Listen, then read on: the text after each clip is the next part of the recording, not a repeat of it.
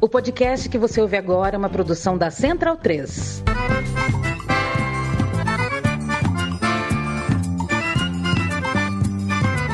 Começa agora com Gil Luiz Mendes, o seu podcast de futebol nordestino.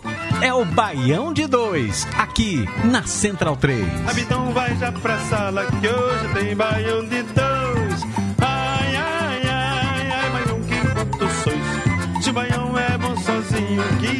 Baião de Dois.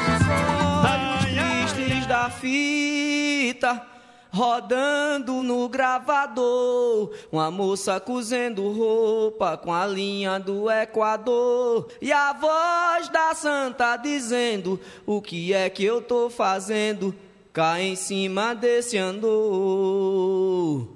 A tinta pinta o asfalto, enfeita a alma, motorista é cor na cor da cidade, batom no lábio nortista, o olhar vê tons tão sudestes, e o beijo que voz-me nordestes, arranha-céu da boca paulista. Cadeiras elétricas da baiana, sentença que o turista cheire, e os sem amor, os sem teto, os sem paixão, sem alqueire, no peito dos sem peito, uma seta e a cigana analfabeta, lendo a mão de Paulo Freire.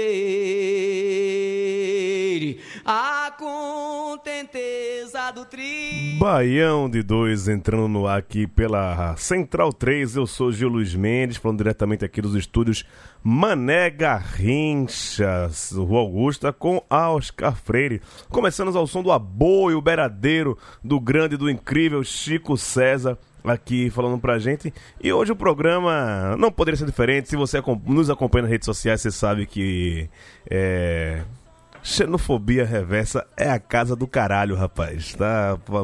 Aí vai falar sobre essas merdas aqui, né? A gente voltando a falar sobre isso, cara, né? Virou, mexeu, isso vira pauta e virou, mexeu. A gente. Enquanto não entenderem, vai ficar falando aqui, bicho. Aqui a gente é bandeira de resistência e não vamos ser engolidos aí por essa narrativa torpe, distópica que, velho, não, não, não nos cabe mais, né? Não, não, não é que não nos cabe mais, não cabe mais em lugar nenhum esse tipo de, de, de, negócio. E Mas eu acho uma parte legal, já adiantando meus, meus comentários aqui, é porque tá incomodando, velho, né?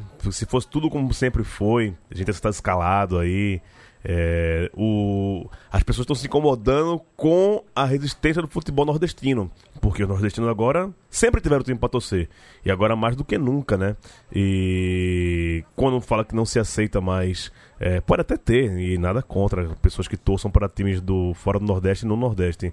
Mas a prioridade agora é torcer para o time do Nordeste. E aí vai, vai, vai falar que isso faz parte da Copa do Nordeste, tem uma culpa muito grande nisso é, programas até como Banho 2 também, as pessoas se reconhecerem mais como nordestinos e não engolir qualquer coisa goela abaixo. É, e a gente começou com o Beiradeiro hoje com esse grito, né? Esse grito de resistência nordestina perante a, a tudo. E sem belicismo aqui, a gente não está dizendo que a gente é melhor ou pior, a gente só quer o nosso espaço, né? E que times, instituições de fora, quando querem invadir nosso espaço, que é isso que fazem, invadem nosso espaço, a gente não vai, agora a gente tá mais disposto a isso não, a gente quer falar da gente mesmo, pra gente mesmo, e consumir a gente mesmo, e gostar da gente mesmo. É bem por aí. Leandro Barros, como é que você está, meu irmão? Estou me recuperando de uma crise de sinusite nessa cidade eu também tô meio rouco, cara. É, né? Isso, chama, isso, isso chama-se pós-feriado. É. é um, um somatório de coisas, né? Exato. E e também irritado de ter que voltar a falar disso aqui. Mas assim, eu venho irritado e não tem problema. Se tiver 30 vezes o assunto, a gente volta a falar, porque o importante é a gente bater de frente e mostrar que está incomodando e que eles estão com esse efeito rebote, porque está incomodando, né? E aí vamos lá. A gente briga, se expõe e tal. Mas, olha, o homem que foi para a linha de frente foi nosso querido Irlan Simões, tá aqui com a gente. E, rapaz, o bicho tá apanhando que nem Cristino Pacruz. Dá-lhe, Irlan Simões. salve, meus amigos. Salve, Baú 2. Salve, galera que tá por aí, que vai ser apresentada mais adiante. Só mandar essa aqui, essa parte daqui é foda. A contenteza do triste, tristezura do contente, vozes de faz paca cortando, como o riso da serpente. São sons de sim, não contudo, Pé Quebrado versus Mudo, Grito no Hospital da Gente. Essa música é um hino, sugiro que vocês escutem várias vezes ao longo do seu dia. E já deixando a sugestão também que eu falei aqui em off pra galera, o documentário Aboio, tá no YouTube, é coisa linda de assistir. Você procura um Aboio Marília Rocha, Marília Rocha, 2005, você vai encontrar uma horinha e dez com entrevista ah, com Nará Vasconcelos, Elomar, e mais Lirinha do Cordel, coisa linda, coisa só, linda de se ver. Só gente fraca. Eu pensei que era Marília do Arrocha, não, é Marília coisas, Arrocha, né? Coisas que nos orgulham, assim como os nossos clubes, e que nós defendemos, e nós preservamos, e nós contamos como parte da nossa história, e vamos continuar fazendo. Né? Vamos seguir o papo aí, tem muito debate pela frente, e, e novamente, olá para todo mundo. Bruninho Lemos, a história que chegou até os ouvidos incautos é que tudo isso começou porque um torcedor do Flamengo apanhou de torcedores do seu time, do Fortaleza. E há muito se convive com isso e quem dispersa essas discussões ultimamente é Fortaleza, Ceará, que durante muito tempo diziam que a torcida do Flamengo seria maior do que a das duas da capital alencarina. Uma grande balela como sempre, né, Bruninho? Como é que você viu tudo isso aí? Balela, Gil. E Pra mim, eu acho que a história começou um pouquinho antes, viu? Foi antes do jogo começou isso aí. Foi a galera do Flamengo comprando o ingresso pra ir pra, no meio da torcida Fortaleza. E a galera do Fortaleza meio já puta, sabe? Já meio querendo expulsar e começou essa confusão e depois do jogo só piorou. É, você fala de antes, eu até lembro do ano passado, né? Da, do, do, do, Cristo do Fortaleza, né? O Cristo com, com chapéu de couro, que do mosaico lá. E aquilo ali já começou a irritar muita gente desde do ano passado. 2019, 2019. É, porque é ano de pandemia, é. colocando com um ano de 18 meses. É... Minha querida Évila Vanderlei, diretamente de João Pessoa. Ela que. Inclusive, Évila, pediram. Eu esqueci de falar isso. Eu vi que chegou no no ADM lá do Twitter do Band 2, alguém pedindo aquela sua sua thread, thread, sei lá como se fala isso, um encangado, como bem batizou nosso querido Anderson Catedrático, é, sobre a questão da Rádio Nacional e era Getúlio Vargas, que explica muito também sobre tudo isso que a gente vai debater hoje. Como é que você tá, Evinha? Oi, boa noite, bom dia, boa tarde a todos, todas e todos. Cara, eu já, eu confesso que eu já tô meio esgotada da gente ter que repetir isso, inclusive para algumas pessoas que se dizem progressistas, né? Porque não tem nada mais conservador do que é, esse debate de xenofobia reversa. E aí, é, aproveitando, é, eu estava aqui agora com a revista Contra-Ataque, que a segunda edição que eu, eu cheguei a fazer um texto sobre a questão nordestina e o torcedor misto. Contra-ataque é daqui e... do, do, da PUC, é? Daqui de São Paulo? É Lúcio é... Branco. É... Lúcio Branco. Que ele tem um podcast também, né? Não, não, não, não. Contra-ataque. Ah, é outra galera, né? Tá. É, tá, outra galera. Claro. Tem um podcast contra-ataque pessoal da PUC lá, de, de Dora, né? Isso, rapaziada isso, boa. Pedro, que é Mas isso aí é a revista contra-ataque, né? Que ah, estão É quase tá. um livro, né? Os caras chamam de revista, ele, mas é um livro. Ele, ele é tipo um livro, mas ele é, é, ele, ele é um livrinho. Eu posso até depois mandar uma fotinha, mandar é, mais informações, que era até inclusive para eu fazer mais propaganda, e eu sou muito ruim de rede social, ao contrário de Irlan, né? Que é da galera da Dolores Editora, eles têm é, é muita publicação independente, então, assim, traz discussões sobre o futebol, textos muito gostosinhos de ler. E esse texto em particular é exatamente sobre a questão do, da aquele episódio de Fortaleza, né? Então a gente é, volta e meia tem que estar tá discutindo novamente, é, porque é, é mais é, é, basicamente isso, né? O, os times do Sudeste, os torcedores do Sudeste que não compreendem que eles não são o centro do mundo, o centro do país, é, se sentem ameaçados pela torcida do Nordeste, pelos torcedores do Nordeste e atacam, né? É, eles, na verdade, eles contra-atacam, eles não entendem que é, a nossa resistência e luta pelo futebol nordestino. Enfim, tem muita coisa ainda para falar, coisas que me irritou bastante em ler novamente, sempre o Flamengo, é, sempre alguns jornalistas, alguns mesmos jornalistas do Sudeste, que a gente não precisa citar nomes, mas enfim, Vamos lá e vamos irlandizar bastante hoje, é a minha expectativa.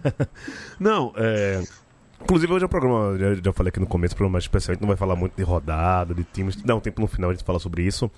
Mas vamos pegar muito isso. Cara, eu tava to- totalmente alheio, né? Feriado, tipo, eu tava de folga do trabalho, desde sexta-feira, que entrando pouquíssimo na internet, vendo pouca coisa tal. Aproveitando a vida, né? É, fazendo um pouco, de- né? Depois, estamos em pandemia ainda tal, mas, pô, segunda dose, fiz duas semanas, pô, vou, vou olhar a rua, né? Vou viver um pouquinho, lógico, tomando todas as precauções, e fiquei totalmente alheio.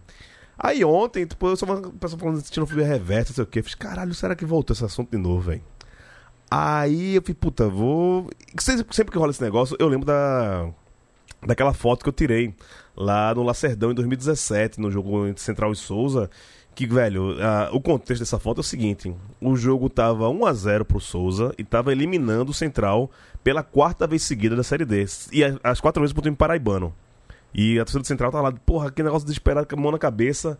E passou na minha frente esse senhorzinho. que, cara, e a, a foto, né, o que chama mais atenção é a frase que tá na camisa dele. Mas a expressão dele tá puto, assim, nervoso tal. O time dele sendo eliminado pela quarta vez pelo time paraibano na Série D e tal. Mas nas costas tá lá a frase: Eu escolhi meu time, a mídia escolheu o seu. E uma né, representação ali do mapa do, do Nordeste. E aí, meio que também viralizou, já vai quase em, em 3 mil curtidas e 400 é, retweetadas esse meu post. E muita gente. É engraçado que só se doeu a torcida do Flamengo, velho. Podia ser palmeirense, corintiano, né? Fluminense. Servia pra todos, né? Mas. Exato. Eu escolhi meu time, a mídia escolheu o seu. Só se doeu, flamenguista. É aquilo, né, velho? A, a carapuça dói em. né, cabe em, em quem quer, em quem se deve.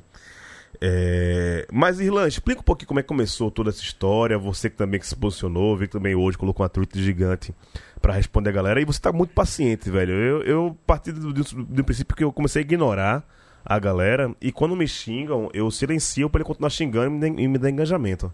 Não sei o que você tá fazendo. É, vamos lá, vamos começo. Primeiro, é, discutir com a torcida do Flamengo é insuportável, porque é imensa, né? É muito ativa nas redes sociais e tem seus respectivos influências que, enfim, é, botam muito peso nos debates. Então você acaba sendo alvo de mobilização de pessoas importantes, né? Influentes, seja jornalistas, sejam perfis que têm muitos seguidores, etc. É, eu tinha prometido para mim que eu não ia mais entrar em discussão com o torcedor do Flamengo. É, primeiro porque não tem debate, né? Tem uma enxurrada de críticas e xingamentos e uh, desqualificações uh, de outras ordens que não são do parte do debate.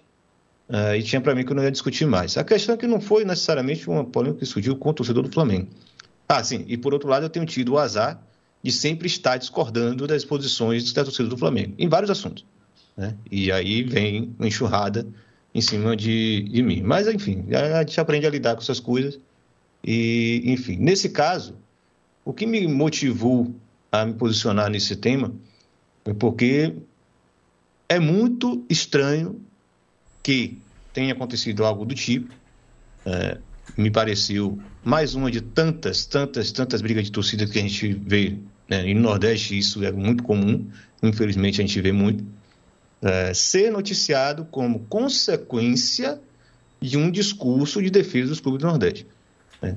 Uma informação desencontrada que até hoje, três dias depois, ninguém confirmou que o rapaz estava, era torcedor do Flamengo, foi atacado por membro da torcida organizada do Fortaleza.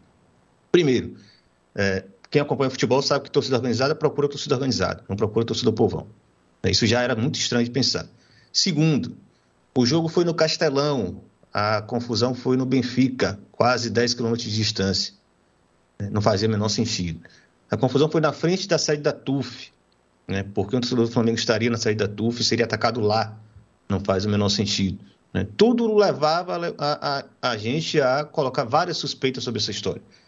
E antes que qualquer coisa pudesse se confirmar, é, uma pessoa que já cria muito problema com isso, né, e tem montado nessa história nos últimos anos, eu não vou falar o nome porque a Central 3 não, não merece ouvir esse nome, os ouvintes da Central 3 não precisam ouvir esse nome, mas certeza você já imagina quem é, pode ir lá procurar, falou que a culpa era nossa, a culpa era dos nossos clubes, que faziam suas respectivas campanhas para defender o futebol do Nordeste, valorizar os torcedores que carregam os clubes nas costas e não deixam o futebol do Nordeste morrer.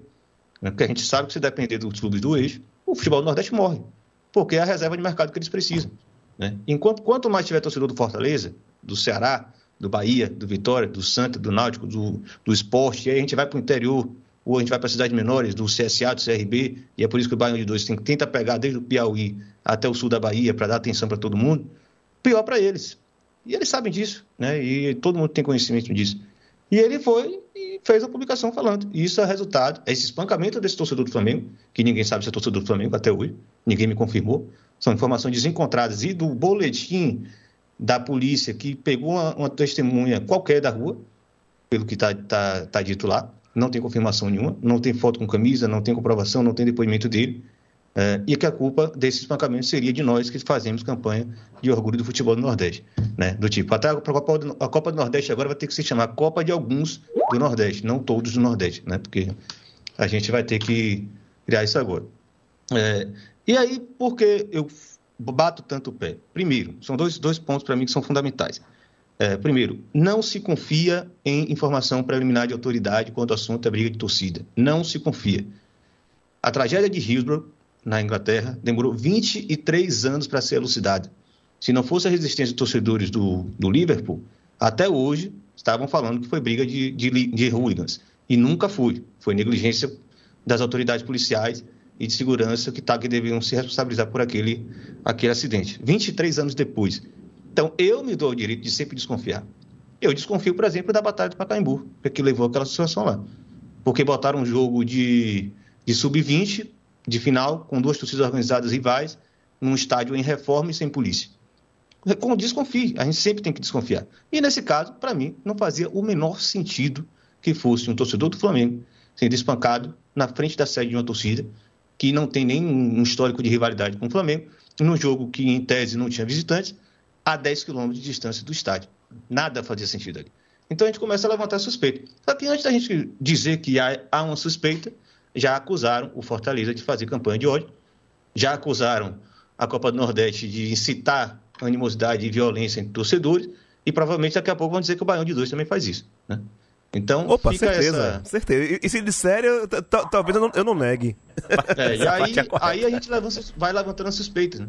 e colocando a, as dúvidas que existem em torno disso. Aí qual que trazem pra gente? Ah, você está incitando a violência. Não, não.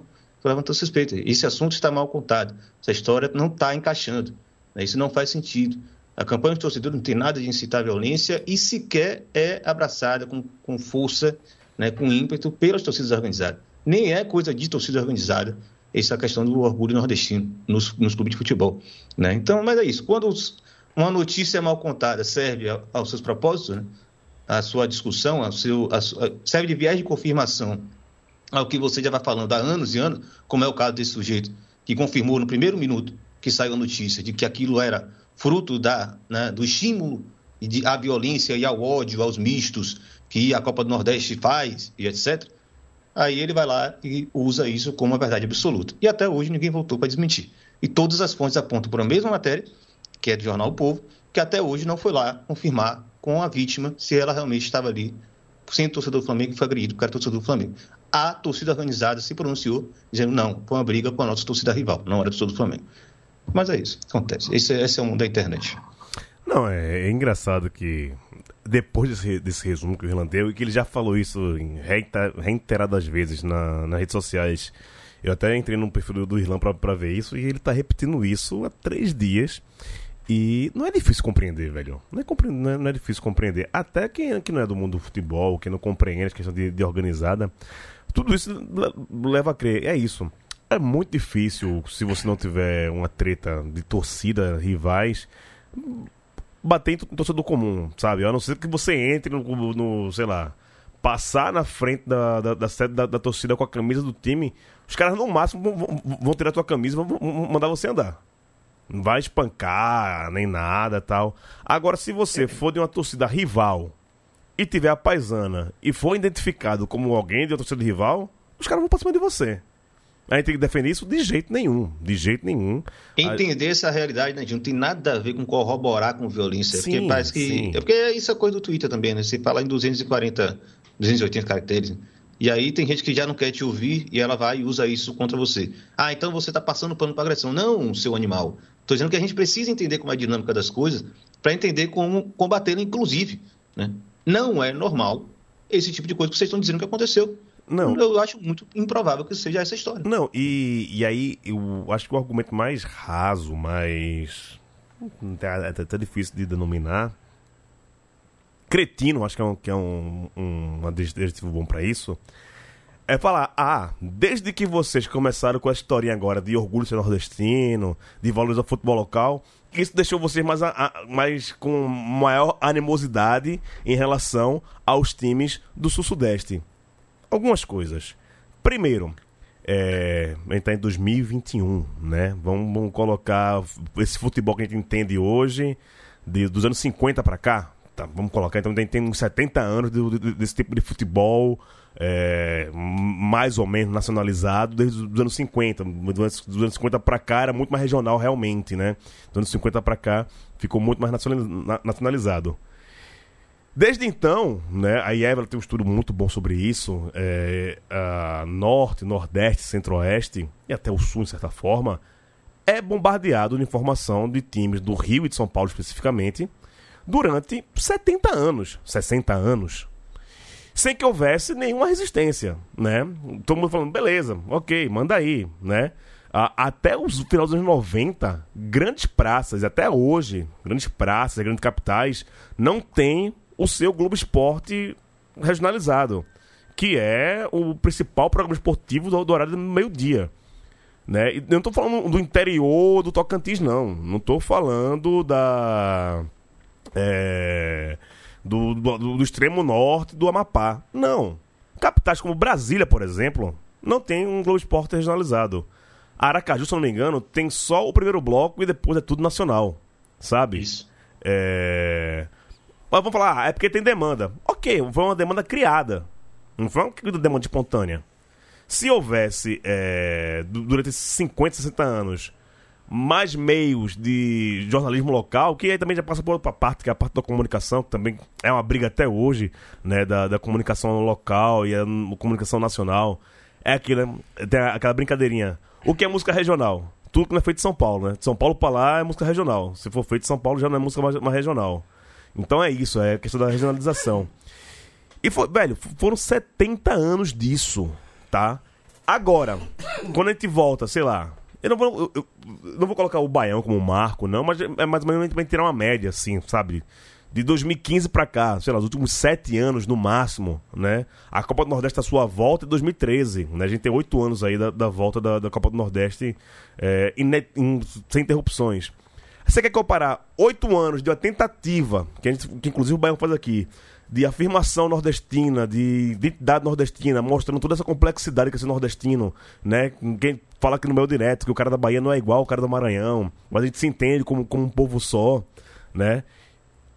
Comparar isso a 70 anos de informação, de colocar goela abaixo o que é o futebol e você ter seu time, porra, e, e falar que é isso que tá fomentando a violência contra os coitadinhos do Sudeste. Mas pra puta que pariu, meu irmão. É ser muito desonesto, bicho. É não, ou, é, ou é burrice ou é cretinice, né? Eu não acredito na, na, primeira opção. Eu sempre vou dizer que é cretinice. Porque, bicho, você é minimamente informado para criar essa, essa, informação. Mas você vive no bolsonarismo, que as pessoas acreditam em pica de, de uma madeira de pica. Eu, eu, não, eu não me surpreendo que alguém ache realmente que de sete anos para cá houve uma mobilização, uma guerrilha, um, né? No, o, o, novo cangaço do futebol que vai ameaçar as criancinhas indefesas da de, torcida do Sul-Sudeste. Bom pra puta que pariu, bicho. Desculpa, mas não tem o, outra questão, não. É muita desonestidade, sabe? É desonestidade. E aquilo, meu amigo, do jeito, mesmo jeito que não existe racismo reverso, não existe xenofobia reversa. Deixe de ser cretino. Qualquer pessoa que falasse isso pra você, você tem que falar, meu irmão, você é um cretino. Isso não existe. E as pessoas entendem isso. Aí é como a Eva fala, né? Ah, mas o pessoal da esquerda que se diz, né? Muito avançado, não sei o quê. Quando fala do time, esquece isso. Aí vai dar razão, xenofobia reversa. Meu irmão, tenha vergonha na cara, né? O cidadão veio falar comigo, tem a, a Flamengo antifascista na, no, no, no avatar dele. E vem falar, e vem falar uma merda dessa. O cara não sabe nem que é imperialismo, meu irmão, pra estar tá falando sobre antifascismo. Porra, bicho e vem jogar uma bravata dessa, vai se fuder. Desculpe, velho. Se você é meu ouvinte aqui e achou ruim, me chama lá depois a gente conversa. Mas, meu irmão, sem, sem, sem, sem paciência, brother. Pra você falar em xenofobia reversa. Ah, mas a xenofobia não é contra os sudestinos, é contra os nordestinos que torcem para o time do. Meu irmão, que retórica de merda do caralho é essa, bicho? Puta não que é nem pariu. Xenofobia reversa não é nem xenofobia, ponto, né? Porque não tem absolutamente nada a ver, sabe? Por exemplo, se eu falar que, ó, não torça pra merda do meu rival. Tudo bem, coisa de rival. Se eu falar não torça pra merda de um time lá da puta que pariu, o pessoal vai achar ruim. O que é que isso tem a ver com xenofobia, né? Se eu falar, não torça para um time da Europa. Não, mas ninguém vai te falar isso que é xenofobia, né? Pois é. Os caras, é, e eles Inclusive, agem igual- isso. Vamos abrir, mas inclusive isso vai ser a tendência nos próximos anos. Aí vocês vão observando e vão juntando, depois para despejar tudo na cabeça deles, né? Porque em breve, essa turma toda, e esse sujeito que eu mencionei aqui no começo, é, ele é um dos que mais fala, né? Da europeização dos torcedores brasileiros. Beleza, vamos ver como vocês vão se comportar. É, é Vinha, quer dar, teu tostão sobre isso aí também, vai. Então, para começar, né, assim, só fazer alguns adendos que aqui no, no Nordeste tem xenofobia, tipo, tem xenofobia sim, eu já vi pessoal ser xenofóbico com é, bolivianos, com outros cidadãos da América Latina, de África, existe xenofobia. Então, assim, aqui o Nordeste não é o arauto do progressismo, hum, pelo contrário, é, em muitos aspectos é tão até mais conservador do que outras partes do Brasil. E segundo, não existe uma homogeneidade no, dentro do Nordeste. A gente tem disputas internas aqui. Vez ou outra, quando a gente fala só de futebol de times do Nordeste, a gente sabe que é, existe o, o, o, aquele fenômeno Cepeda, né? que, que o, o Baião popularizou tão bem, que Ceará, Pernambuco e Bahia tem um outro um outro tipo de visão, até mesmo uma, uma forma de, de, tentar dominar os times de outras regiões. E aí é onde a, a gente, é onde eu sempre bato, né? Que as pessoas falam muito sobre xenofobia, xenofobia reversa, sobre a possibilidade da gente ser preconceituoso com pessoas que torcem para time do Sudeste, considerar o traidor, a vergonha do Nordeste, e muitas vezes não vão na raiz da questão, né? Não é um problema do futebol, isso é um problema é, da nossa sociedade. O Nordeste, ele é, o Nordeste enquanto, enquanto região, que eles tentam uniformizar, padronizar, é, trazer vários aspectos, muitas vezes pejorativos, é, é, muito importante que ele continue subalternizado para o restante do Brasil. É, acho que foi até Irlan que falou sobre, é, não sei se foi Irlan agora ou se foi você, Gil, que falou sobre a questão de que nós somos consumidores, né? Te, teoricamente não. Nós somos consumidores dos times do Sul-Sudeste. E aí, para exemplificar melhor, eu vou lembrar da época que eu trabalhava no, no Globoesporte.com daqui da Paraíba, e rolou algumas disputas com relação, na época, ao esporte interativo, esporte interativo Nordeste, que a gente é, recebeu uma recebeu uma como se fosse uma recomendação para parar de cobrir a Copa do Nordeste, porque a Globo estava perdendo dinheiro com a cobertura da Copa do Nordeste, então, recomendou-se que até eles pensaram em, em, suspender os TRs. Era uma recomendação de que era para fingir que a Copa do Nordeste não existia, um boicote de verdade. E quando a gente lê ou estuda sobre a história da Copa do Nordeste, sabe que sempre é, houve tentativas de acabar com a Copa do Nordeste, que partiu da CBF, é, que parte da, da Globo, ou das duas em conjunto, mas isso tem uma raiz muito maior que é a questão de centralizar e controlar as forças produtivas a, a partir do, Rio, do eixo Rio-São Paulo. E aí, o que, que acontece? A gente tenta, de alguma forma, é, colonizar o pensamento dentro do próprio Brasil. Não é só o, o, esse, essa coisa do, do desenvolvimento desigual e combinado, ele não é só de fora do Brasil, de países do capitalismo central, para os países que são periféricos, eles funcionam dentro do Brasil, dentro das regiões. Então, você centraliza tudo no eixo Rio-São Paulo, e aí os principais movimentos culturais que são considerados nacionais são de lá, né? Porque, assim, você tem movimentos culturais em todas as partes do Brasil. Mas é o que já foi dito aqui, o que, que é local e o que é nacional. O, o movimento Mangue ele é um movimento nacional, ele é um movimento localizado em Recife, então ele não pode ser considerado nacional, porque esse Recife não é o centro do país, não é o centro financeiro, não é o centro político, não é o centro cultural, embora alguns pernambucanos vá discordar, mas é, o futebol, o futebol ele, ele, ele vai seguir esse mesmo processo. Então, quando a gente vai falar sobre questão de xenofobia, que o nordestino ele vai sofrer, é, e que por ele ser um grupo social subalterno, ele vai resistir, lutar contra, e vai pedir o mínimo, que é a igualdade, ele não vai é, causar essa opressão reversa, porque ele já é a vítima da opressão. Então, assim, quando você está.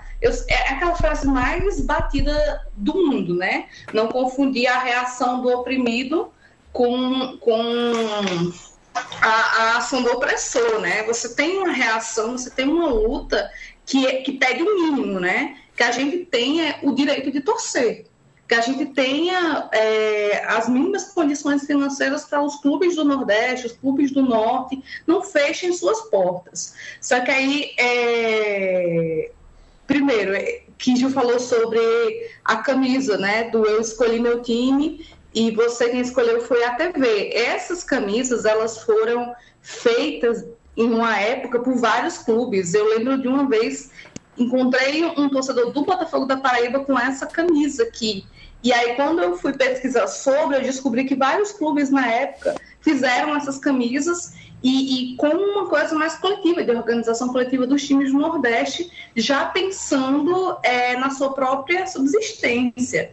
E aí, por que, que isso é um problema tão grande para o Flamengo? Porque o Flamengo é esse time colonialista mesmo. Ele é um time que ele vai tratorar toda e qualquer resistência que possa ameaçar a sua hegemonia. E ele vai fazer isso não só com os times do Norte e Nordeste, ele vai fazer isso com todo e qualquer time. A questão é que a gente tem muito menos poder para conseguir resistir, porque a gente tem toda uma mídia nós temos todos intelectuais formados no, no Sudeste que tem muito mais voz e que vai hum, a, a, é, contribuir para pensar esse Flamengo como um Flamengo nacional. Isso não é de hoje, né? É, Gil lembrou da, da thread do Baião, que eu falei de como é que o Flamengo se a, apoiou na, na centralização feita por Vargas para se tornar esse time nacional em que uma época em que a, o rádio era o principal meio de comunicação no Brasil, porque a gente tinha 70% da população analfabeta, e aí você tinha a, a rádio. É, como era o nome da gente? Eu fugi o nome da rádio. A rádio Nacional. Rádio Nacional. A rádio Nacional. A Rádio Nacional ela fazia, ela retransmitia as partidas de futebol do Rio de Janeiro.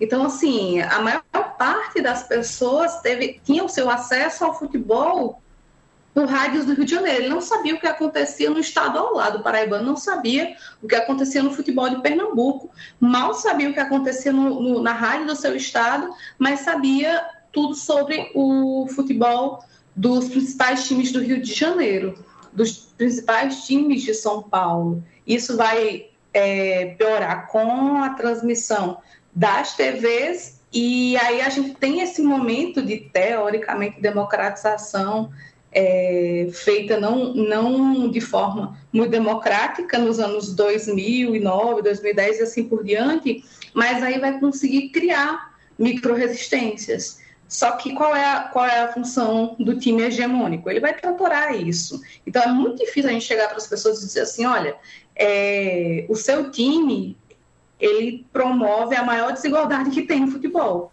É, você gostar do seu time não significa que você não possa combater esse tipo de desigualdade, independente do que, do, de, de como você veja o futebol. Se você é uma pessoa minimamente progressista e você ama futebol, você não pode é, lutar para que um time seja ele o único responsável por vitórias, títulos e tudo mais. Então, assim, é muito complicado as pessoas entenderem que é, o Flamengo ele vai fazer esse tipo de, de coisa e ele talvez queira ganhar patamares internacionais, mas, e aí, para finalizar, eu lembro. A gente porque tá passando uma moto aqui, aí faz um barulho. Relaxa, continua. Eu lembro só daquela thread de, de Irlan, acho que há dois anos, falando de como seria um torcedor, é, torcedores de times de, sei lá, Barcelona, Manchester City e o Flamengo lutando contra esses times que ele não vai ter o mesmo poderio para concorrer. E aí, imagina você, torcedor do Flamengo, nessa situação, se colocando no lugar é, de quem hoje sofre com a sua hegemonia. Então, assim, é, é para mim é sempre muito complicado porque eu tô, eu tô trabalhando também dentro da, da questão de luta de classes, de como o nordestino ele é a mão de obra mais barata. Como o nordestino, ele também vai ser o público consumidor em geral. E isso vai ser para diversos campos, entre eles o futebol. E aí a questão é, a gente não vai conseguir se organizar é, e lutar pelo futebol só no futebol. Aí a gente vai ter que lutar em outros campos também, porque o neoliberalismo, ultraliberalismo, é, ele vai atingir vários campos. E aí eu vou deixar até para a Ivan falar mais na frente sobre até mesmo a questão de privatizar os clubes, que isso é uma coisa que vai muito além do futebol. E essa ideia do Flamengo de tratorar outros clubes, ele tem a ver com essa disputa e com o monopólio que é criado a partir do, do imperialismo lá no, no começo do século XX. E ele vai só se repetindo, repetindo até que ele vai chegar um ponto em que a gente não vai conseguir mais detê-lo, se continuar assim.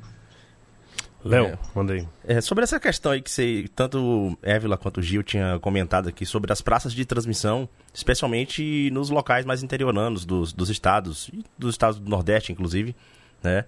É, eu venho dessa realidade, né? Porque eu cresci ali na cidade de Quaraci, né? Até mais ou menos ali 13, 14 anos de idade, que fica no sul da Bahia, ali próximo de Itabuna e Ilhéus. E como, inclusive, um ex-misto, né? Eu posso falar abertamente sobre isso, porque eu venho de uma família que era dividida entre Flamengo, Vasco, Fluminense, e não existia outras possibilidades, porque não se transmitia jogos de clubes do próprio estado. Então, essa demanda foi sendo formada de uma outra forma, para voltar para os clubes do, do Rio de Janeiro. Né? Ah, é, eu começo a dialogar com essa outra realidade a partir da minha adolescência, quando eu mudei para Itabuna e tudo mais. É, e eu percebo muito que a grande mudança de comportamento dentro do Estado, assim, e especialmente quando ah, as marcas dos clubes começaram a chegar de maneira interiorizada, porque antes até chegava de maneira como através de notícia. Você tinha ali uns blocos do, do telejornal local falando sobre Bahia, sobre Vitória e tudo mais, né? Mas quando chega ali em 2010 especificamente, começa a ter uma expansão muito grande de números de pay-per-view e começa a, a, remodelar as torcidas, né? Você, eu já comentei aqui algumas vezes que mais ou menos ali entre 2005, 2006, eu sentava num bar em Ilhéus ou Itabunda, eu sentava sozinho para assistir um jogo do Bahia. Hoje a realidade é outra, né? E isso a gente vê refletido muito nas pesquisas que o, os clubes começaram a encomendar nos últimos anos, como as torcidas do Nordeste têm crescido em volume, né? Especialmente, claro, dentro do próprio estado, né? Ele já começa a atingir outras realidades. E isso é, é algo muito visível. Eu chego em Ilhéus hoje, eu vou assistir um jogo, eu já não assisto sozinho. A gente já tem embaixadas, já tem. O próprio Vitória tem embaixada lá em Ilhéus também, tem embaixada em Itabuna. É, já existe mobilização, existe comemoração de título estadual e tal, coisa que há 15 anos atrás era impensável. Então, assim, tudo isso a gente percebe o porquê que acontece todo esse efeito rebote, né? É, eu não tenho participado muito de redes sociais esses dias, mas entrei hoje para poder dar uma, é, uma atualizada no assunto, né? Que eu estava recebendo muita coisa através de WhatsApp. E me chamou a atenção, não me lembro agora, acho que talvez a Irlanda deva ter visto isso, um jornalista que falou que chama a atenção dele é, que nos últimos cinco anos aumentou o nível de violência é, de, tor de torcidas do Nordeste para torcedores do Sul e Sudeste, né? especialmente nos estádios como visitante. Uma realidade assim que sempre foi real, né? Só que nesse momento incomoda, porque quando você olha o número, uh, o crescimento, as campanhas, os clubes do próprio estado conseguindo atingir o interior do estado, que eu acho até que poderiam fazer mais, né? Não se, se contentar somente com transmissão, mas isso faz com que o efeito rebote seja esse. A cada ano que passa, que a gente vem discutir isso aqui, a reação da imprensa, de jornalistas mais exaltados, é sempre mais agressiva, né? Inclusive falando especificamente desse primeiro jornalista que a gente comentou lá no, no início aqui do programa, é, que acabou trazendo à tona esse debate, né? Me lembro que há dois anos atrás aqui no programa, falando sobre esse mesmo assunto, é, eu tinha comentado que se ele não conhecia, se ele não conhecia a realidade do interior do estado e como essas torcidas se formaram no interior do estado, ou ele era mal informado, ou ele era mau caráter, né? Eu acho que não tenho mais o que falar sobre isso. É, no final das contas, cara, é, é uma parada de reserva de mercado, né? É, uhum. O clube não quer, os clubes do Sul-Sudeste, né, querem é, expandir o seu número de consumidores. Quer vender mais sócio-torcedor, quer vender mais camisa, quer vender mais pay-per-view, né? Lembrem-se, é, uma boa parte da parcela da cota de TV vem no pay-per-view. Quem assiste, uhum. quem assiste pay-per-view, quem não tem acesso a os jogos em rede aberta. Onde é que não tem rede aberta passando os jogos dos times locais? Dá, dá, dá pra entender a, a, a conta aí, uhum. né? É... E da mesma forma, os times do Nordeste estão brigando por esse mercado eles, de certa forma, estão conseguindo brigar pau a pau com esses times nesse nicho de mercado. Né? Você chegar, vamos lá, vou usar um caso meio. Uh, Vitória de Santo Antão. Vitória de Santo Antão fica uns 60 quilômetros do Recife, né? É o começo da, da, da zona da mata. É... Você chega lá e fazer um, um, esporte, o náutico, fazer uma ação lá, fazer então aqui, vamos associar todo mundo aqui hoje, vamos, vamos na feira hoje, botar uma associação, né? Para se você ser sócio, se você ganhar uma camisa e tal e chegar alguém do Flamengo ali, talvez o, o, o Náutico e o Sport consigam fazer uma frente ali e vender mais camisas do que o Sport, do, do, que o Flamengo, do que o Palmeiras, do que o Corinthians, do que o Grêmio. E é nessa parcela né, de, de expansão, isso é o capitalismo puro, meu amigo, puro. Quando você tem que quebrar mercados. Né, para você conseguir colocar sua marca, quebra a marca que já existe ali. Né? Se tem um mercadinho que tem, tem muito, com, tá consumindo muito, que tá vendendo muito, o Walmart vai querer comprar aquele mercadinho e vai, foda-se a marca no mercadinho, vai derrubar e colocar. Agora é o Walmart, foda-se, vou lhe comprar. Como no futebol ainda, quer dizer, né? Já tá rolando, a Red Bull tá comprando todo, todo mundo aí. Mas como você não consegue. É, tem uma estrutura muito grande, né? Tá muito enraizado esses times do Nordeste muito forte. Você não consegue quebrar eles dessa forma. Então você vai, vai brigar pelo mercado deles. É capitalismo puro. E torcedor que não entende isso é trouxa é trouxa. E é isso de falar, ah, o meu time é o maior, maior, é o que tem mais o número de adeptos. Não. Seu time é uma máquina capitalista que quer acabar com a cultura, quer acabar com o pertencimento dos outros. O seu time é isso. E você que compra essa, essa história, corrobora com isso. Você é tão pusilânime quanto seu clube. Ilan ia falar alguma coisa. Bruno, você ia falar, né? Não falou ainda. Vai lá. Não, é aqui, por exemplo, eu quero falar mais aqui da parte do Ceará, sabe? Que o, esses embates ideológicos, assim, entre aspas, está acontecendo mais porque realmente está acontecendo mais jogos entre os times daqui e os times de lá. Que era algo, antigamente era algo mais incomum, que Fortaleza e Ceará não frequentavam muito a primeira divisão. E hoje estão aí, estão Ceará quatro anos seguidos, Fortaleza três anos seguidos. Então é algo que está acontecendo com mais frequência e toda vez que, o, que essa galera vem para cá, claro que vai ser hostilizado, porque é visitante. Aí eles vão sofrer mais isso, sabe? É, não, só a Evelyn provocou um, um, tema, mas aí eu não queria fugir tanto, porque ela trouxe debates bem profundos. Acho que até daria para a gente arrastar aqui vários conceitos, categorias. Acho que a gente, pode voltar um pouquinho para a questão do, da própria campanha dos clubes, como tem sido essa reação, só para não, não, perder um pouco o fio da meada desse fato. Né? É, porque é isso, desde sábado é, tem se alimentado a ideia de que nós somos promotores de violência. Né? Nós promovemos ódio contra torcedores de outros torcedores do nosso estado que torcem para o clube do ex. É, primeiro, assim, é, boa parte dos torcedores que faz isso não usa, sequer usa termo misto ou vergonha do Nordeste, etc. Duas ou três faixas nos anos 2000, outro momento, foram colocadas nos estádios, e isso nem tem sido colocado mais. Né? Antes da pandemia, a gente tinha tempo que a gente não via. É, sim, existem formas de tentar valorizar a sua torcida, a torcida do seu próprio clube, e tentar convencer as pessoas a apoiar os clubes locais é, que é uma tarefa muito árdua, porque você está falando de clubes que não terão glórias. Né? Você está falando para o cara para torcer para o clube que vai perder. É isso que é, que é o, a grande campanha. Mas o que tem incomodado muito é isso: é a ideia de que nós estamos alimentando violência contra esses torcedores. Aí até fiz questão daquela thread lá de, né, que eu voltei no tempo, porque as distorções estão tão grandes, que inclusive uma das, é, um dos momentos que atiçaram torcedores para atacar, né, o que eu estava falando, foi até um jornalista, que em vez de responder num, num tweet meu, ele retuita falando, né?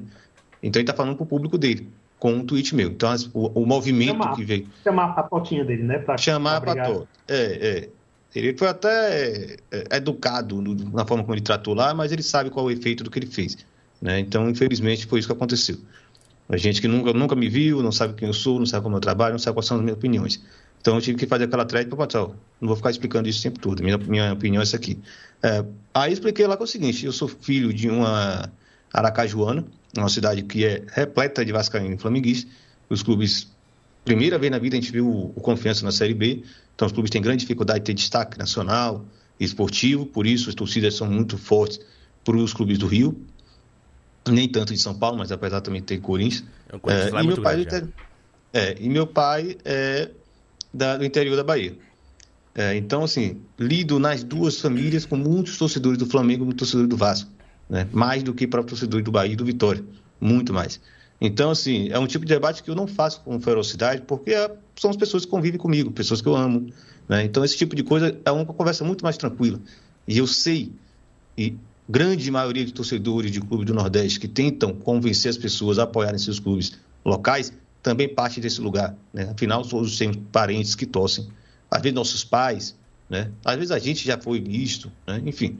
Nós temos aqui no Baião também um camarada nosso que, que torce para um clube do, do Sul-Sudeste. Então, é uma loucura completa, completa e absoluta dizer que isso é estímulo à violência. Futebol é violento por princípio, né? por, por natureza. Né? Não é a gente que está estimulando violência. Briga de torcida acontece em todo santo jogo, toda semana, em Fortaleza principalmente. Né? Então é uma loucura completa levantar essa possibilidade de que os clubes estão incitando ódio e violência contra outros torcedores. Maluquice, maluquice. Não tem nem conversa com relação a isso. É, e outra, nós estamos falando de clubes periféricos com as suas bases, seus torcedores, que sabem da dificuldade e da posição que eles têm nessa hierarquia do futebol local, né? porque é uma hierarquia financeira e, por consequência, política. Afinal, se nossos clubes fossem os centrais a Copa do Nordeste não acabaria em 2003. Né? Se a Copa do Nordeste fosse a Copa do Sudeste e tivesse a força que tinha, ela não acabaria. Né? Vocês sabem muito bem que ela acabou porque a CBF quis. Não foi porque os clubes não queriam jogar a Copa do Nordeste. O CPF mandou acabar a Copa do Nordeste. Se fôssemos Flamengo, São Paulo, Corinthians, Palmeiras, eu duvido que a CBF teria essa coragem e essa cara de pau de encerrar um torneio que dava muito dinheiro para nossos clubes. Né? Inclusive, volta agora e não à toa, estamos com quatro. Só, só trazer a questão, não vou demorar muito não. É, vá em qualquer país do mundo e você vai ver movimentos idênticos de clubes que são periféricos. Vá na campanha e veja se os torcedores do Napoli gostam de ver alguém da região, que é do sul da, da Itália, vestir a camisa da Juventus. Vá na, na Argentina. Você pode ir ou nos clubes periféricos de Buenos Aires ou em Rosário e veja se algum deles aceita que o cara seja torcedor do Central e do Boca, seja torcedor do News e do River. Não, eles têm uma campanha contra os Douglas casacas. Eles odeiam mistos. Lá também existe isso. Vá na Inglaterra, um camarada do, do Dáutico que até escuta o, o Baião de Dois, só que eu acabei perdendo o nome dele aqui, não encontrei. Mandou para mim um vídeo de torcedores do Aston Villa recebendo torcedores do United lá em Birmingham. E eles cantam, né? Seus é, caçadores de glória, né? Apoiem, apoiem seu clube local. O que é, é os caçadores de, de glória, né? Dirty Glory Hunters é o modinha, é o que a gente chama de modinha. Ou seja, isso existe em todo canto do mundo, todo canto do mundo. E porque no Brasil isso virou problema? Porque a gente tem mais torcedor do que jornalista hoje em dia falando sobre esse assunto. Então, infelizmente, é, é o tipo de coisa que a gente está lidando. Tem pessoas que estão dizendo que nós, e o perfil da Copa do Nordeste, né? Vai ter que mudar o nome da Copa do Nordeste para Copa de só alguns do Nordeste, porque não pode falar que é do Nordeste, porque o Nordeste também é flamenguista, né? E agora é, nós incitamos o ódio e a violência entre torcedores. Façam-me o favor. Não, e é um. Como você fala, é, um, é um que eu também estou batendo aqui, é, é, a questão do discurso raso, cara. Sabe? O, o, discurso que não se sustenta em pé, sabe? Inclusive a gente aqui do Bando 2, é, fevereiro, fevereiro foi abril, A gente fez um, um episódio aqui para falar sobre torcedores mistos. Fevereiro foi. Trouxemos um, um, um cara de Lagarto, no interior do Sergipe, que é torcedor do Corinthians, e o nosso querido Luan Alencar, que é do Budejo, que mora em Juazeiro do Norte, e torce para o Flamengo. Eles, eles explicando o porquê são torcedores do, de, de Flamengo e Corinthians, é, respe- respectivamente, e colocando as questões, aí, inclusive as coisas que eles sofrem, né? Fala, ah, a, gente, a gente sofre muita piada, as pessoas meteram da gente e tal. E a gente conseguiu discutir ali, né, a questão até do próprio envolvimento, né? Porque assim, eu não condeno ninguém, quer torcer velho, quer torcer pra, sei lá, por Estrela Vermelha de Marte, torce, brother. Tu se reconhece ali? Vai. Agora, o que eu questiono é a tua experiência como torcedor, sabe? Ah, acho que eh, teremos experiências diferentes como torcedores, sabe? Você não vai conseguir vivenciar o que eu vivencio, ou que eu vivenciei com meu time, estando todo domingo na arquibancada. Você vai ver seu time uma vez, duas vezes na vida, quando vir, sabe? Se puder ter, ter essa experiência. Mas se o sofá da tua casa, a televisão, o que seja, te traz eh, esse sentimento, né? Você se emociona com aquilo. Quem sou eu, brother, pra dizer que você não, não, não é um torcedor tão quanto eu que, que, que vou pra estádio. Mas é, o que eu que falo são as vivências, né? A vivência que eu tenho de torcedor, o que eu entendo o que é ser torcedor, talvez seja diferente do que você entenda o que é ser torcedor. E tudo bem. Não tem nada de errado com isso. Nem eu estou certo, nem você está certo. Só temos visões de ser torcedor diferente. Não é nem visões, mas experiências como torcedor diferente. E eu, me, eu questiono isso, como é que, né? É, pra mim é, é muito doido por ter essa vivência de acompanhar time em estádio, em caravana, no Diaba 4. é, e, e, tendo, e atualmente tendo essa experiência de torcedor de sofá. Porque eu moro longe do meu time hoje em dia. Só consigo ver meu time pela TV. Eu tenho que caçar meu time em, em liga e pirata da internet. Né? É, talvez eu entenda também um pouco esses caras hoje. Mas eu, eu me fiz torcedor de outra forma. Essa- Esse cara se fez torcedor de outra forma também. E repito, não é certo nem errado. Eu só, eu só tenho uma pouca dificuldade de entender como é que se dá esse, esse sentimento de pertencimento. Porque torcer nada mais é do que o sentimento de pertencimento. Você se tá ali ao lado dos seus iguais por algo em comum, sabe? É, Agora, dizer que a gente tá impedindo alguém de torcer, não. Mas aquilo, bicho, se você puder é, valorizar o que é seu, valoriza o que é seu, velho. Né? Mesma coisa. Não é porque a gente é nordestino que a gente tem que falar que todo mundo tem que estudar forró, não, porra. Se o cara quiser ser metaleiro, vai lá, brother. Nada te impede de, de- de- curtir o, o seu metal. Mas saiba de onde, de onde você vem, saiba quem você é, sabe? E respeite onde você está, né? E out- out- outras pessoas. Não queira que todo mundo que vai para do forró bata a cabeça escutando Megadeth. É a mesma coisa, tá ligado? Você pode ser. E quanto isso, eu vou eu posso te criticar. É do jogo, velho. Fala, Mas- que ridículo. Gil, 50 deixa eu graus, tá, tá batendo cabeça todo, todo de preto aí. Eu posso falar isso, não posso falar não? Porra, se eu não puder falar isso, eu vou falar o que então, caralho? Pode falar o que você quiser, mas deixa eu ir um pouquinho além do que você está falando, Gil, porque eu convivo com um torcedor vascaíno fanático, né? Conhecido como meu companheiro. É, e é, é muito complicado e, e, ao mesmo tempo foi muito bom para, como estudiosa de torcedores de fora do Nordeste, de, de torcedores que se dizem resistência, é, é esse tipo de experiência, porque por exemplo, mais do que pensar o torcedor, isso me fez pensar a estrutura. É, e aí, é, pensar o torcedor misto e antimisto, ele, é, ele é, ao mesmo tempo é muito simplista, não vai explicar tudo. E eu fui buscando algumas categorias, é, eu até, a gente está tentando o Reneme, né, que é uma rede de estudos de mídia e esporte do Nordeste, e, e, e a gente, como nordestinos, estamos tentando nos organizar para trazer debates sobre Nordeste, é, que participa o nosso querido Anderson também, Catera. É, e aí a gente vai tentar ver se publica um livro ainda pela é, junto com o Ludopédio esse ano, né? Vamos ver se a gente consegue.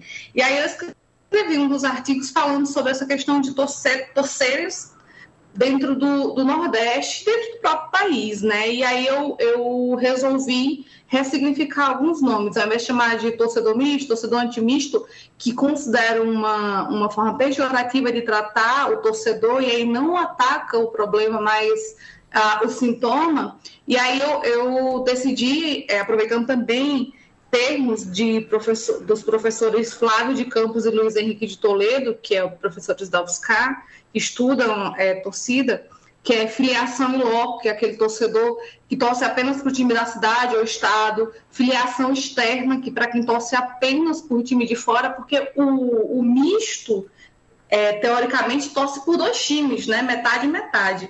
Só que tem gente que só torce para times de fora, então eu achei que seria mais fácil a gente chamar de filiação externa, assim como aqueles que torcem para dois de filiação clubística e também multifiliação clubística, porque você tem gente que vai torcer para o time da sua cidade, o time do Rio, o time de São Paulo, o, o Barcelona, o Manchester, você tem quem vai torcer assim, por esses times. E aí, cada um vai torcer da forma como quiser. Tem gente que prefere assistir jogo, jogo só pela TV, porque vê o replay, porque isso que não tem problema. Quer torcer só indo ao estádio? Ótimo. Fazer caravana, estar é, sentir que o torcer tem a ver com pertencimento, auto, autoestima é, com relação ao território ao que você pertence, maravilha. Mas, assim, o que eu sempre falo é, tá, mas por que você torce para o time que você torce?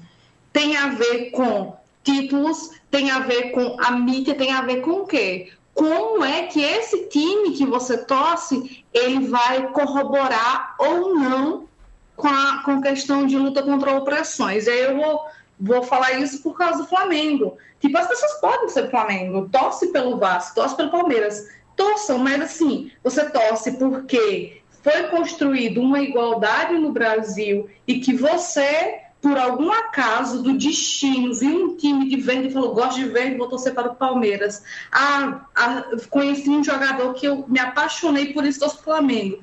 E você é um caso à parte ou você é a maioria porque houve um, uma instrumentalização desse time para conseguir um apassivamento das massas. O futebol na era Vargas, pelo menos isso é, é uma das das descobertas de quem estuda futebol e era Vargas, é que é o futebol que melhor consegue traduzir os símbolos que Vargas queria. Ele queria um símbolo de é, de nacionalismo, uma coisa verde e amarela. O Vargas ele vai promover queima é, de 22 bandeiras na época, que representava cada estado, enquanto o Vila Lobos toca o hino nacional e sobe apenas a bandeira brasileira.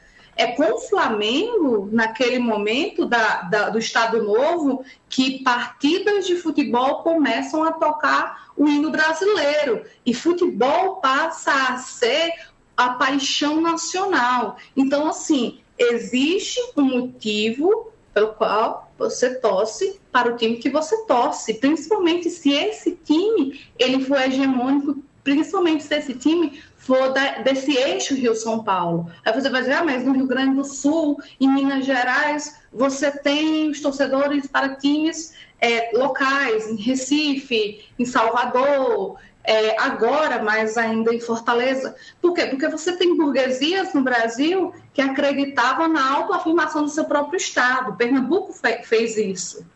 É, o Rio Grande do Sul fez isso. Havia disputas de burguesias. E essas burguesias, que eram mais fortes de alguma forma, pelo desenvolvimento econômico que elas constroem é, nos anos 20, eles conseguem fazer isso de, de, diversas formas, entre elas o futebol. Então, assim, quando você fala, ah, mas você torce assim, eu não consigo entender. E tudo bem, você não conseguir entender. A questão é, é, a gente precisa pensar muitas vezes em como isso se estrutura e o que isso promove. Por exemplo, isso vai promover em muitos aspectos é, que o Flamengo, quando a gente fala assim, ah, o Flamengo se apropria dessa, desse, desse episódio que é a violência contra um suposto torcedor do Flamengo. E a TUF vai lá e diz, não é um torcedor, não era um torcedor do Flamengo, era um torcedor de, um, de uma torcida organizada rival que estava cercando o, a nossa sede para fazer uma emboscada. Mas criou-se a narrativa de que é do Flamengo, é do Flamengo, o Flamengo abraçou, fez uma nota de apoio, o jornalista fala que é do Flamengo. Por quê? Porque a gente precisa combater as organizadas que são de times do Nordeste que estão em ascensão e a gente precisa combater todo aquele que vá contra o Flamengo. E por quê? Porque o Flamengo precisa ganhar dinheiro, precisa se tornar maior. E o Flamengo, em muitos aspectos, ele vai conseguir não só uma maior torcida, não só um maior capital é, financeiro, mas um capital político também. Quando for necessário, e aí eu vou concluir, quando necessário for, o Flamengo vai se abraçar com um presidente fascista é, para tentar dar uma imagem popular a esse presidente fascista. Então, assim, não, não é só uma questão de como cada um escolhe torcer, mas por que você vai torcer para tal time e como tal time vai capitalizar o seu torcer. Seja, ah, vai vender muita camiseta? Vai. E, e ele vai dizer para o patrocinador: vende tantos milhões de camisas, porque eu tenho tantos milhões de torcedores, e o preço para você colocar o seu nomezinho na minha camisa é tal. É, a, vai vender para a mídia: olha, é, eu tenho tantos milhões de torcedores, e o preço para você colocar, para eu vender o meu jogo para você é tal. E, e é assim que funciona. Eu tenho capital é, político, eu tenho um capital financeiro, e se você quiser ganhar em cima da minha marca, essas são as condições. E aí você vai ter que negociar comigo, porque os times lá do Nordeste, eles não têm como sentar na mesa e barganhar a mesma coisa que eu. Então, assim, independente se você é torcedor de fora, daqui ou tudo mais, é sempre importante que a gente consiga entender a estrutura é, sobre o qual o futebol está é, ele está armado.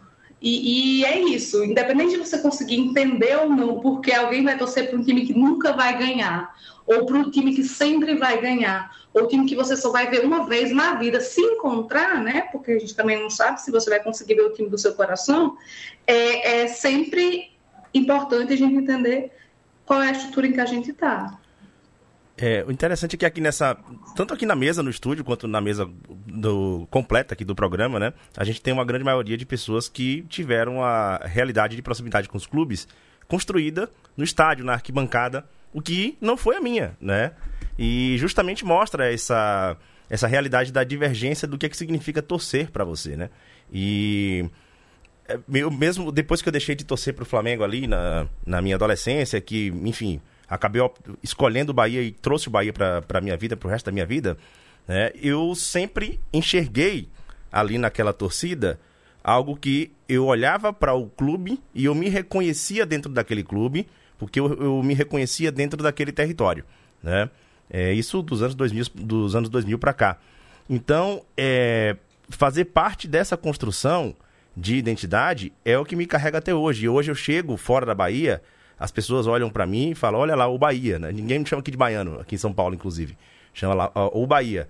Né? Então, isso, o clube, ele faz parte da minha identidade e assim eu escolhi é, me relacionar com ele. Então, eu não tive problema algum em crescer como é, mesmo torcedor do Bahia. Eu não tive experiência de arquibancada porque é, eu morava a 500 quilômetros de Salvador. Não ia sair toda, toda semana para andar 500 quilômetros e assistir um jogo. Ia esporadicamente, algumas vezes ao ano e tal, quando ia visitar Salvador, eu aproveitava para ver algum jogo lá que eu queria, ou então viajava para algum jogo específico, né?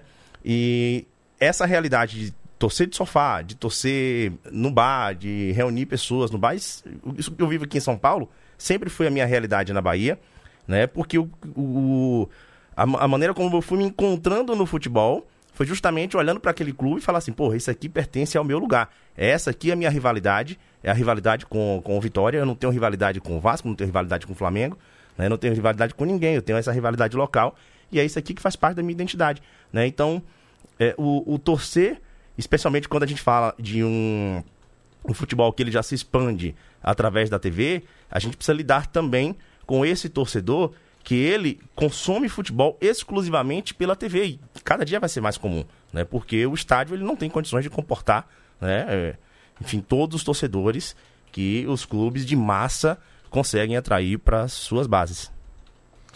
É isso, pessoal. Já, já passou de uma hora aqui. Geralmente eu fico puto quando isso acontece, mas hoje eu deixei. Não vou reclamar de vocês por conta disso, não. É, aquele abraço final, Évila. Valeu, viu? Muito bom sempre esse. É, é esse debate nosso, esse episódio ficou muito bom. Espero que quem ouça compartilhe né, com as pessoas que ainda repetem esse argumento esdrúxulo que se chama xenofobia reversa. Cheiro em tu, vice? Ah, cheiro foi maravilhoso. Nem, nem, né, não é todo dia que a gente tem uma estrela global participando do Baião, né? Ah, receba essa recuada. Participa. É, é, Ele nem se Ele que, ele que é com ele. É, a Convidado estrela especial. global. convi- convidado, convidado especial hoje, né? É o convidado do programa. É, ele, ele botou no Vamos- book, ele tá, tá nem ouvindo a gente. Vamos esperar ele comprar a Globo para poder passar os times do, o- o- os times do, do Nordeste na, na Globo, né? Enfim, não, mas eu que agradeço. Eu sempre eu reclamo muito, mas eu gosto quando o tema vem à tona para poder eu dar algum tipo de contribuição, porque eu acho que eu vou ser processada pela universidade, que até hoje eu não depositei minha dissertação, sou a pior pessoa, mas é muito ruim, gente, escrever tipo 200 páginas e voltar para ela para corrigir umas coisinhas, mesmo que pouca, para depositar. Então, é, é muito ruim fazer isso, mas eu vou fazer porque eu sou obrigada. Eu passei no doutorado e ainda não peguei meu título de mestre. Então, como não- antes de da universidade me colocar para fora e caçar meu título, eu vou ser obrigada. E assim que eu conseguir, eu disponibilizo com a galera do Baião para quem tiver interesse em ler sobre questões de estado, região e futebol ter acesso. E também vou colocar algumas, alguns escritos que eu fui fazendo sobre esse assunto. Então, se sempre que eu puder disponibilizar alguma coisa, estarei disponibilizando. No mais, obrigada a todos aí, gente. Foi um prazer. É isso. Valeu, Léo. Valeu, é, um abraço pra todo mundo aqui da mesa.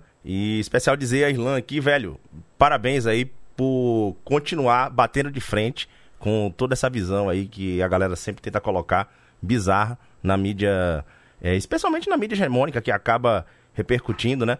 E todas as vezes que eu abro o Twitter, que eu vejo lá nas respostas, é, a, a maneira agressiva como a galera parte pra cima de, de, de Irlanda, diante de alguns posicionamentos, né?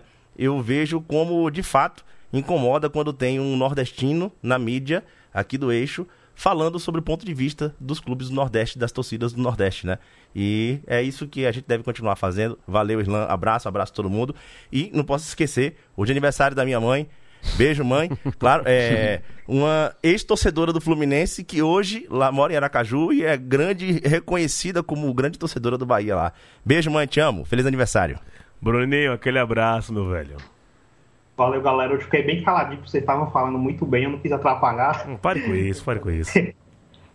Programa muito bom, galera. Valeu, valeu. Boa noite.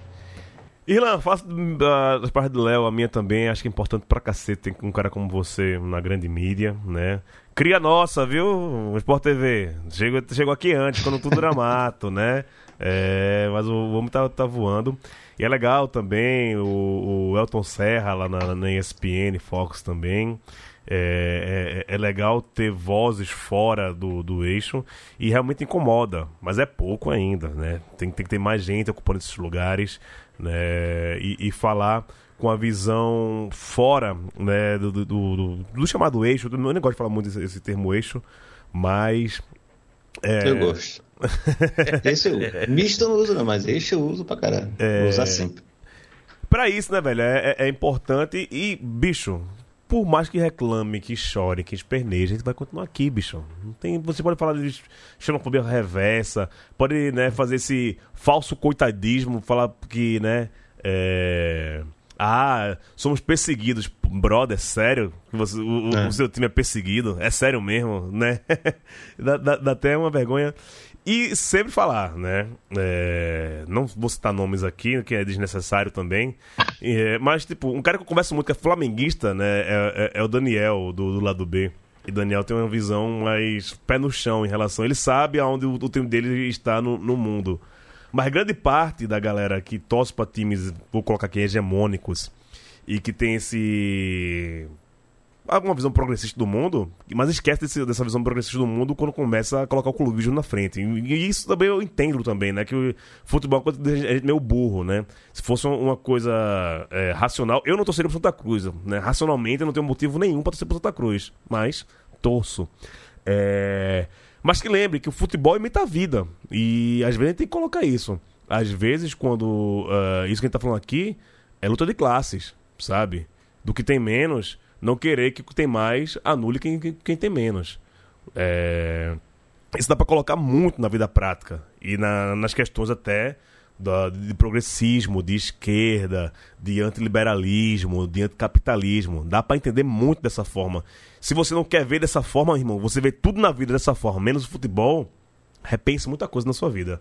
Irlan, valeu. Valeu, Gil, valeu, Bruninho, valeu, Évila, valeu, Leandro, valeu, que escuta o Barão de Dois, continua vindo apoiando o espaço é, como esse aqui, porque se não for a gente, não é ninguém, irmão. Então, enquanto a gente ficar também é, aceitando esse tipo de porrada e não se preparar para responder, não estar tá à altura, né, e ocupar esse espaço para a gente se defender, a gente só vai afundar. E, e, e, no futebol brasileiro as coisas são disso para pior. Né? Eles puderem destruir a gente, eles vão destruir. Quando puder ser 16 clubes na Série A, eles vão fazer. Né? Quando puder ser 80% da grana do, da TV para ele e o, e o Admigalha para a gente, eles vão fazer. Então a gente tem que se defender, não tem conversa. Né? E nossos clubes só conseguirão ser alguma coisa quando a gente conseguir mobilizar nossa cidade, nossas bases, ter gente para carregar nossos clubes. Porque eles têm o dinheiro, né? eles têm os privilégios, eles têm o poder político, eles têm os contratos, eles têm toda a grande imprensa brasileira ao redor deles, eles têm as pessoas mais famosas falando por eles. E a gente tem que fazer o nosso. Né? É pequeno, é menor, mas a gente não vai deixar o, o, o trator passar por cima da gente. Né? Vocês têm dinheiro, vocês têm as taxas, e a gente vai ter nossos slogans, nós vamos ter nossas campanhas, nós vamos ter, nós vamos ter nossas palavras de ordem, né? a gente vai ter nossas formas de defender e de, de reproduzir nossa paixão. Porque o nosso clube é nosso lugar. Né? Então, por isso que a gente está aqui e não tem essa de baixar a cabeça, não. Nós não vamos baixar a cabeça, nós vamos continuar defendendo o futebol do Nordeste, os clubes do Nordeste, e tentando convencer pessoas a carregar esse clube com a gente, porque a gente sabe que a tarefa é árdua, mas acredite, é muito mais bonito do que ficar pela TV. É, espero que ninguém tenha se sentido ofendido nessa trajetória toda dessa discussão. Desculpa é que eu ofendi, né? Se eu ofendi alguém. É, novamente, não, não, não uso o termo misto, não acho que a gente tem que ficar achincalhando torcedor de clube de fora. Quem mora longe de capital é, tem mesmo dificuldade de, de, de, de, ter algum tipo de aderência, simpatia pelos clubes da capital. Até por essa relação interior-capital também, a gente tem que compreender essas, essas contradições, a forma como as pessoas da capital tratam as pessoas do interior. É, e, e, clube também é cidade, né? Onde seu pé chega, né? Cidade onde seu pé chega. A gente teve a oportunidade de frequentar estádio e, e se apaixonar por um clube local. Tem outras pessoas que não tiveram. Mas não se trata só disso, não. Se trata de defender nossos clubes e defender o espaço de nossos clubes no futebol brasileiro. Porque, repito, se depender dos caras, a gente não é nada. Se depender dos caras, o Castelão é 80% da, da, da capacidade para o Flamengo, não para o Fortaleza. Se depender dos caras, é, Copa do Nordeste volta a deixar de existir. Se depender dos caras, é, 80, é 40% da grana global da TV para o Flamengo, 40% para o Corinthians e o resto que se foda. Né? Então, se a gente não bate o pé, se a gente não mostra a nossa cara, se a gente não vai fazer é, lotar estádio para fazer barulho e para precisa de gente, então acaba, acaba. Agora, o que acontece? Se nossos clubes acabarem, a gente vai continuar dizendo que a gente é, né? a gente torce para esse clube. Pode botar debaixo da, da terra, sete palmos, e aí eu vou dizer que eu sou Vitória, Gil vai dizer que é Santa, Bruninho vai dizer que é, que é Fortaleza, Évila vai dizer que é Botafogo e Leandro vai dizer que é Bahia. E disso eles não vão tirar nunca da gente. Então a gente vai continuar essa batalha aí, injusta, bem desleal, bem desonesta, mas a gente vai continuar nessa batalha. Vamos que vamos. É isso, nossos moinhos de ventos são muito mais perigosos do que o do Don Quixote. Ficamos por aqui e a gente volta na semana que vem, caso haja semana que vem. Um abraço e até mais.